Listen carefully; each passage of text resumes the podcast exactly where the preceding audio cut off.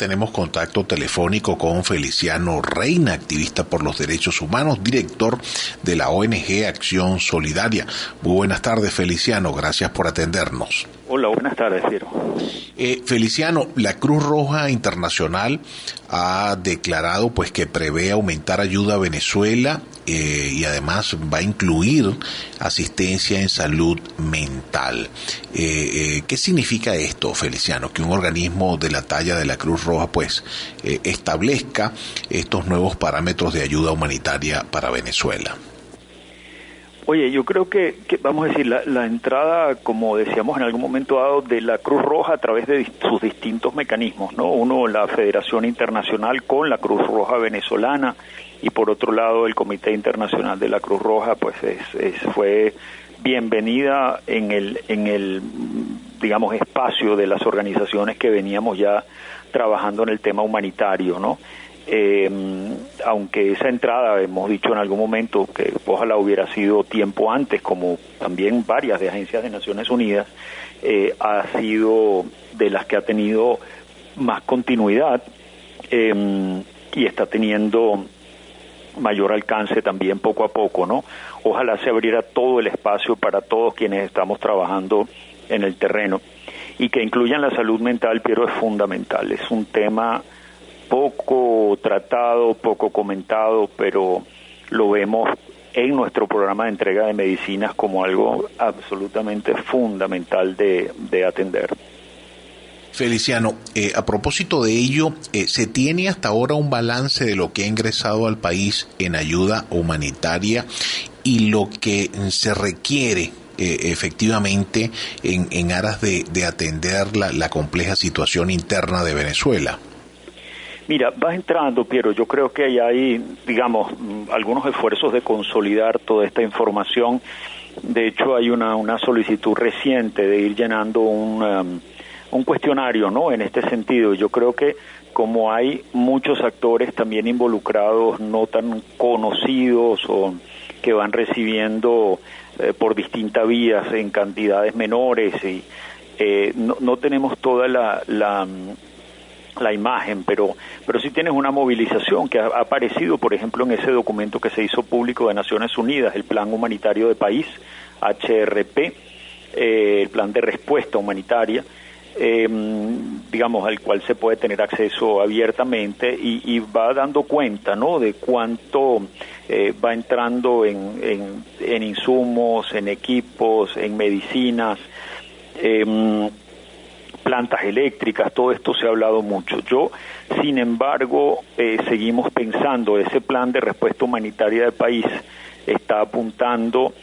eh, a unas 2.6 millones de personas, si no estoy equivocado, eh, y es de aquí a fin de año, ya va un poco atrasado y vamos a decir, el financiamiento es pequeño porque es como un 9% de lo que hace falta porque está saliendo tarde en el fin de año y usualmente estos son ciclos anuales, ¿no?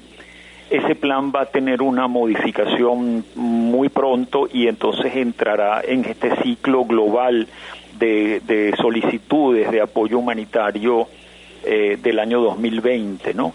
Y ojalá eso, Piero, sí de verdad sea ya con la meta de llegar a la mayor cantidad de las personas en necesidad del país, que nosotros estimamos en más de 10 millones de personas, Naciones Unidas hasta ahora la tienen 7 millones de personas. Eh, justamente te quería mm, preguntar sobre eso, Feliciano. Eh, has dado una cifra de 2.6 millones de personas, de 7 millones y de 10 millones.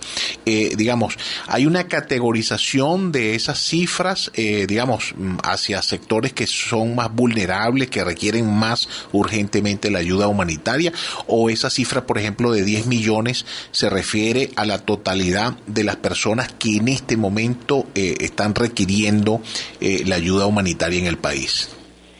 Mira, se, hace, vamos a decir, por aquellas que están, tienen comprometida su, su vida, vamos a decir, su supervivencia, ¿no? Y están en riesgo de un sufrimiento severo y están en condiciones que efectivamente si no son atendidas las pueden, sino poner en ese riesgo de, de nuevo de pérdida de vida, de mayor sufrimiento, ¿no? Al final el objetivo inmediato de una respuesta en emergencia es ese, salvar vidas, aliviar sufrimiento. Y uno piensa también, quiero en esto, pues ojalá evitar eh, que más personas sientan que la única opción es irse de Venezuela en las condiciones tan duras que está significando para tantas esa, esa migración forzosa. Eh, sí está mm, establecido por, por esos grupos mm, de, más vulnerabilidad eh, tiene que ver con, con, distintas categorías, pues desde niños en distintas edades, eh, mujeres embarazadas o también en distintos momentos de su periodo eh, vamos a decir, de vida, tienes personas mayores con discapacidad, personas eh, que están, pueblos indígenas, sin duda, y personas con condiciones de salud crónicas, por ejemplo, personas privadas de libertad. Entonces, eh, así se van como poco a poco sumando los distintos eh, grupos que tienen mayores condiciones de vulnerabilidad y se va llegando a este dato. Pero nosotros solo en salud, Piero, solo en salud, consideramos que sumando las que tienen condiciones crónicas más complejas, eh, qué sé yo, no, no, no las las más prevalentes, hipertensión y diabetes, sino esclerosis múltiple, Parkinson, VIH, eh, las personas en diálisis trasplantadas, sumarían esas 10 millones de personas. Cuando metes las prevalentes, eh, las más prevalentes, diabetes, hipertensión, y las 400 mil eh, que tienen las condiciones más complejas. Si a eso seguimos sumando como acaba de salir este dato, 35% de niños menores de 5 años en 18 estados del país, evaluados por Cáritas, con signos de malnutrición. Estás hablando de una población que va haciéndose cada vez mayor. Estamos realmente en una situación de, bueno, por eso le hemos llamado emergencia humanitaria compleja, ¿no? Por sus alcances en esos daños y por la, la dificultad, la complejidad para responder. Imagínate tú, de verdad que impresionante esa cifra, Feliciano. Estamos conversando con Feliciano Reina, activista por los derechos humanos, director de la ONG Acción Solidaria. Feliciano, eh, a comienzos de año, evidentemente, el tema de la ayuda humanitaria estuvo muy polarizado entre, eh, eh, digamos, mm, el gobierno en voz de Nicolás Maduro y la oposición política en el país. Eh, te pregunto, a estas alturas ya en septiembre, finalizando septiembre, eh, em, ¿no hay tanta resistencia o cómo está el tema de la resistencia a la ayuda humanitaria en el país? Eh, me refiero a los, a los entες públicos. ¿Siguen oponiendo resistencia como al principio de año o por el contrario, ahora la cosa está fluyendo mejor? Mira, eh, Piero, eh, esa, etapa de tanto ruido fue muy desafortunada porque eh, en lugar de, abrir efectivamente la puerta, que este espacio humanitario sea, tú sabes, e, esté funcionando a plenitud, más bien ha significado obstáculos, ¿no? El, el, gobierno de Maduro ha ido, digamos, permitiendo que vaya fluyendo poco a poco ayuda, eh, también esto ha sido presión mm, de la sociedad en su conjunto, de sociedad civil. Eh, ha habido esta creación de la Comisión de Ayuda Humanitaria de la Asamblea Nacional, que también estuvo haciendo allá, ha estado haciendo todavía su, su trabajo eh, por su parte y todo esto ha ido llevando pues a esa entrada por ejemplo de los mecanismos distintos de la Cruz Roja Federación Comité Internacional de la Cruz Roja eh, y también una, una cierta expansión del sistema de Naciones Unidas.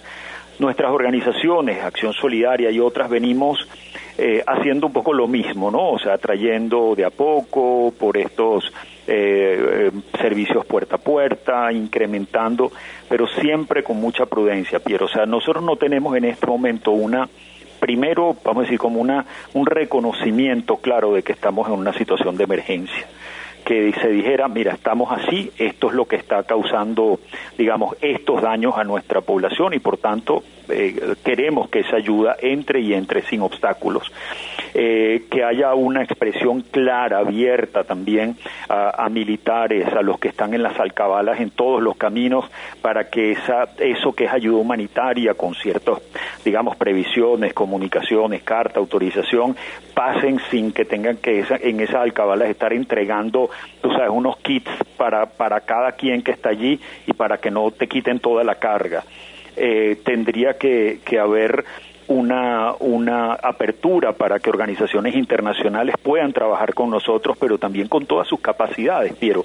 Yo, yo sigo comentando que Acción Solidaria en un terreno propicio, abierto de reconocimiento y donde el riesgo estuviera ya pues mitigado porque se ha reconocido la situación, nosotros podríamos multiplicar por cuatro o seis veces nuestra capacidad actual, que está llevando más de 15 mil tratamientos al mes para personas con condiciones crónicas que los necesitan. Bueno, Feliciano, de verdad que muy importante este último dato que nos ha compartido. Feliciano Reina, te agradecemos muchísimo, Feliciano, eh, activista por los derechos humanos, director de la ONG Acción Solidaria, miembro también de otras organizaciones como Civilis, Sinergia y Cívicus.